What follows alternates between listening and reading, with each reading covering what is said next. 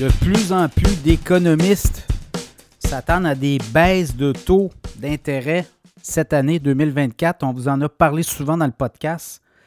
Là, ben, euh, de plus en plus, les grandes banques euh, raffinent leurs euh, analyses. Et là, on regarde les tableaux, on regarde un peu vers quoi on s'enligne. Et l'année 2024 a débuté. il y aura une première rencontre au niveau de la Banque du Canada le 24 janvier. Certains analystes, je ne dis pas beaucoup d'analystes, mais certains évoquent même une baisse dès le 24 janvier au Canada. Est-ce que ça va être euh, réaliste?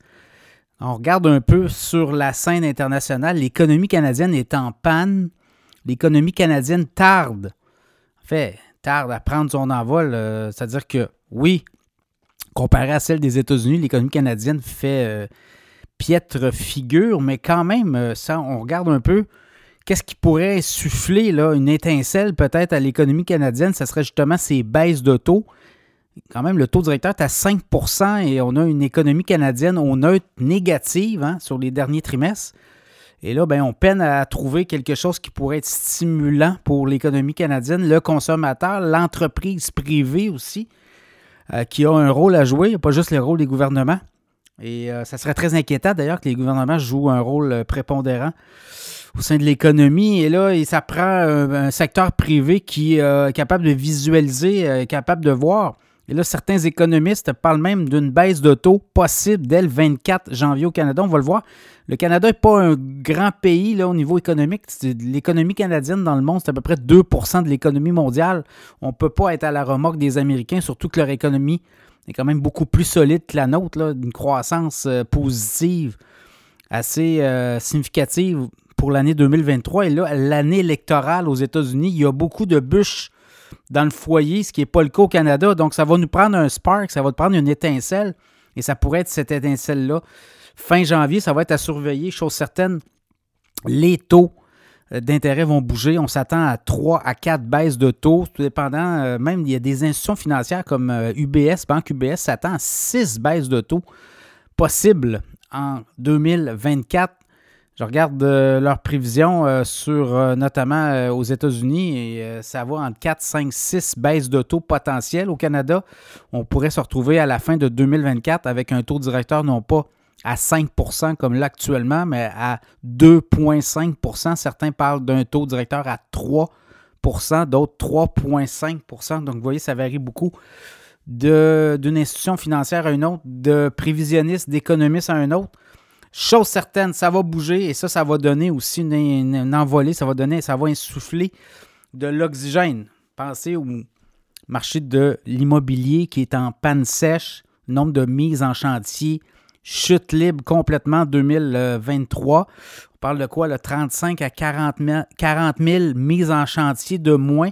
On dit que d'ici 2030, au Québec, on aura besoin de 100 000 mises en chantier par année dans le logement neuf. Donc, vous voyez, il va falloir que la machine se mette en marche.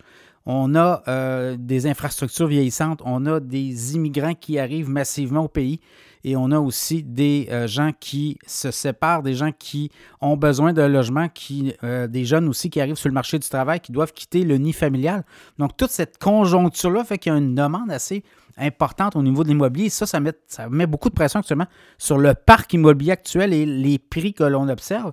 Donc, on devra construire beaucoup massivement. Donc, ça va prendre quand même un plan assez robuste au niveau des infrastructures. Et là, ben, la baisse des taux cette année 2024 pourrait donner de l'oxygène. Euh, également, ben, les gens qui ont à renouveler leur hypothèque.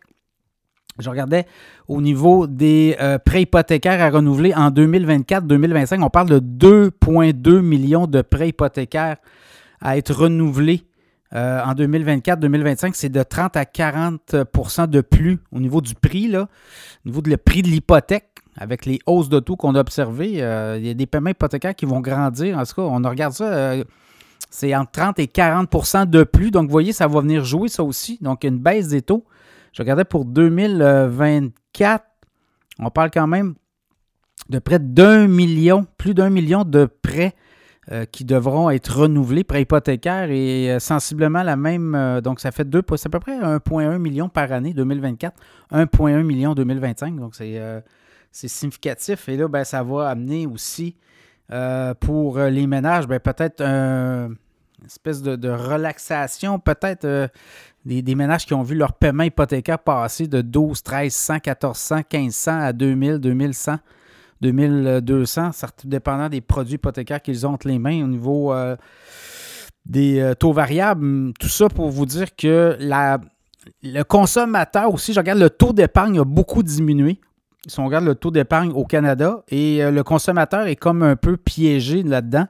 Et lui, il n'aura pas le choix. Donc, oui, on va renouveler, oui, on garde nos emplois, mais on, va diminuer la consommation. Et là, ce que ça va faire, ben, ça va faire très mal à l'économie canadienne. Donc, je pense que la Banque du Canada devra bouger rapidement et euh, ça pourrait arriver dès le mois de janvier. Ça sera surveillé. Sinon, le mois de mars, assurément. Mais d'ici quelques semaines, on aura euh, nos réponses. On aura des réponses à tout ça. Mais chose certaine, ça devra aller rapidement, rapidement et rondement pour que l'économie euh, puisse repartir et donner une étincelle à cette économie canadienne qui tourne au neutre actuellement.